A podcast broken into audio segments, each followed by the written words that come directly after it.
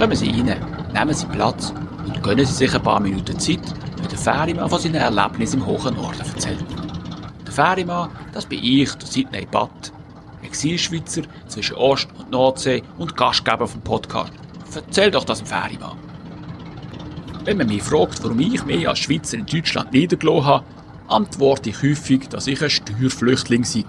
Das finden die meisten lustig hier, weil die Schweiz als Steuerparadies betrachtet wird und Deutschland als die Hölle auf Erden für jeden Steuerzahler. Aber das stimmt so natürlich nicht ganz. Schon gar nicht für Hochseekapitäne wie mich. Es gibt nämlich für unseren Berufsstand gute Gründe, das Schiff umzuflaggen und sich in ein Schiffsregister in Deutschland einzutragen. Tonnagesteuer heisst das Zauberwort. Das ist in etwa vergleichbar mit einer Pauschalbesteuerung. Also einer Vereinbarung, wo gewisse Gemeinden und Kantone im Grenzbereich von der Verfassungsmäßigkeit mit superreichen Erdenbürgern abschließen, damit die im Steuerparadies ihren Wohnsitz nehmen. Man versteuert dann nicht den tatsächlichen Gewinn, sondern zahlt den bescheidenen Obolus auf jede Bruttoregistertonne. Damit wird verhindert, dass alle Hamburger Reedereien ihren Sitz nach Bachrhein oder Monrovia verlegen. Bei mir lohnt sich die Tonnagesteuer allerdings nicht. Erstens, weil ich gar kein Schiff habe und zweitens, weil ich während der Corona-Pandemie derart zugenommen habe, dass sie mir viel zu viel Gewicht würde berechnen. Wer mein Podcast «Erzähl doch das im Ferimann» heute nicht zum ersten Mal lost, weiss, dass ich die Liebe wegen einem Hafen in Deutschland angesteuert habe, um dort auf Tour anzulegen. Das ist im Jahr 2001 und ich habe diesen Schritt seither keinen einzigen Tag bereut. Vielleicht liegt es daran, dass ich mehr mit meinem kleinen Matros im Schlepptau nicht mit dem Ziel auf den Weg gemacht habe, es dort einmal zu probieren, sondern dass für mich der Entschluss von Anfang an definitiv war. Zumindest so definitiv, wie man das im Leben eben so planen kann. Als Ferimann habe ich schon viele Menschen aller Nationen und Hautfarben von einem Ufer zum anderen geführt.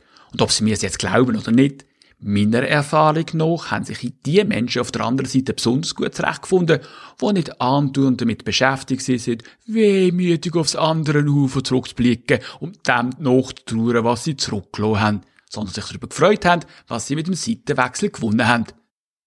Über 20 Jahre sind vergangen, seit ich mich auf den Weg zu meiner grossen Liebe gemacht habe. Am Anfang bin ich ganz locker angegangen und habe versucht, mich nicht allzu stark zu binden. Habe alle Optionen offen lassen. Doch irgendwann habe ich gemerkt, dass es etwas Ernstes ist, dass ich bereit bin, mich zu binden. Und zwar für immer. Nein, nicht mit meiner Frau. Die habe ich schon im ersten Jahr geheiratet. Ich wollte Deutsche werden.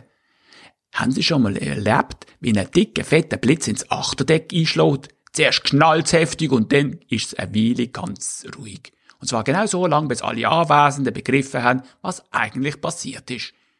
Genau so müssen Sie sich vorstellen, wie es war, wo ich meiner Familie mitteilt habe, dass ich beabsichtige, mein Schiff umzuflaggen. Das Unverständnis für diesen Schritt ist Gott sei Dank nicht vor langer gewesen. Nicht, dass es mich wirklich kümmert oder abgehalten hätte, aber es ist natürlich schöner, wenn man seine Familie auf seiner Seite weiss. Natürlich hat mir in Karte gespielt, dass die Annahme von der deutschen Staatsbürgerschaft nach dem sowohl als auch Prinzip erfolgt ist. Als Schweizer entscheidet man sich ja nicht für etwas, sondern immer für beides. Also der Batzen und das Weckli. Oder anders ausgedrückt, warum sich für eine Seite entscheiden, wenn man als Doppelbürger beides unter einen Hut bekommt. Das hat schlussendlich sogar meine Eltern beruhigt. Aber wie wird man Deutsche? Das ist ehrlich gesagt ziemlich unromantisch. Wenn man gewisse Anforderungen erfüllt, geht es mehr oder weniger automatisch. Auf jeden Fall gibt es kein erniedrigendes, willkürliches Verfahren, so wie man es in vielen Gemeinden in der Schweiz immer wieder erleben müssen. Da muss man in erster Linie Formular ausfüllen, Papier vorlegen und den Nachweis erbringen, dass man den deutschen Spruch mächtig ist und die Grundzüge der Gesellschaftsordnung verinnerlicht hat. Keine grosse Sache. Dann legt man noch 255 Dollar auf die Reise und die Sache ist geritzt. Sie müssen wissen, dass ich nicht stolz darauf bin, Schweizer zu sein. Stolz bin ich nur auf Sachen, für die ich etwas kann und ich habe etwas dafür leisten Ich habe Glück, extremes Glück gehabt, in der Schweiz als Schweizer geboren zu werden. Warum soll ich darauf stolz sein? Aber in dem Moment, wo ich mich Eid auf die deutsche Verfassung geleistet und dann die Urkunde, die mich zum deutschen Staatsbürger gemacht hat, in die Hand bekommen habe, hat sich eine grosse, warme Freude in mir breit gemacht. Ich habe Deutschland schon lange als meine Heimat angesehen, aber mit dem Schritt, wo eigentlich überhaupt nicht geändert hat, bin ich definitiv hier angekommen. Und was soll ich sagen? Es ist schön gewesen. Seither antworte ich übrigens auf die Frage, woher ich komme mit dem Überzeugten aus Schleswig-Holstein. Dann schlucken die Fragesteller einen kurzen Moment, was mir die Möglichkeit gibt zu entscheiden, ob ich mit einer Gegenfrage angreifen soll oder ob ich ihnen Gelegenheit geben soll, nachzuhocken. Ich bin eben trotz allem immer noch Schweizer. Ich will mich nicht von vornherein festlegen, sondern mir alle Optionen offen lassen. Nicht für alle Migranten ist Umflaggen ein eher symbolisches Ereignis, über das man Späßchen machen kann. Für eine Vielzahl von Menschen hat es vielmehr eine existenzielle Bedeutung. Etwas, wo man als wohlstandsverwöhnter Schweizer gar nicht verstehen kann. Ganz ehrlich, mir ist beim Schreiben und vom Einsprechen von dieser Folge schwer gefallen, diese Seite der Geschichte ganz auszublenden. Ich konnte es nur machen, weil ich neben diesem Beitrag noch weiteren ein Bit aus Siessen verfasst habe. Den kann man quasi als separate Off-Off-Ferima-Folge im Nachgang zu dieser exklusiv auf ferry-tales.ch anhören. In der nächsten Folge von Erzähl doch das im Ferima will ich mich wieder in einem eher leichten, nein, so stimmt das nicht, einem heiteren Thema widmen. Nämlich der Frage, warum die Menschen in Schleswig-Holstein sich glücklicher fühlen wie die meisten anderen in Deutschland. Und was wir Schweizer und Schweizer Doppelbürger daraus lernen könnten.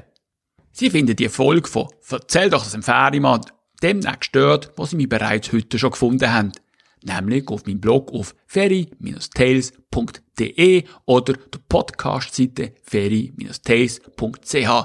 Oder Sie abonnieren mich bequem auf einer von den Streaming-Plattformen wie YouTube, Spotify, Deezer, AudioNow, Audible, Podcaster oder wie die Teile alle heissen. Ich würde mich freuen, Sie dort bald wieder anzutreffen. Auf Wiederhören.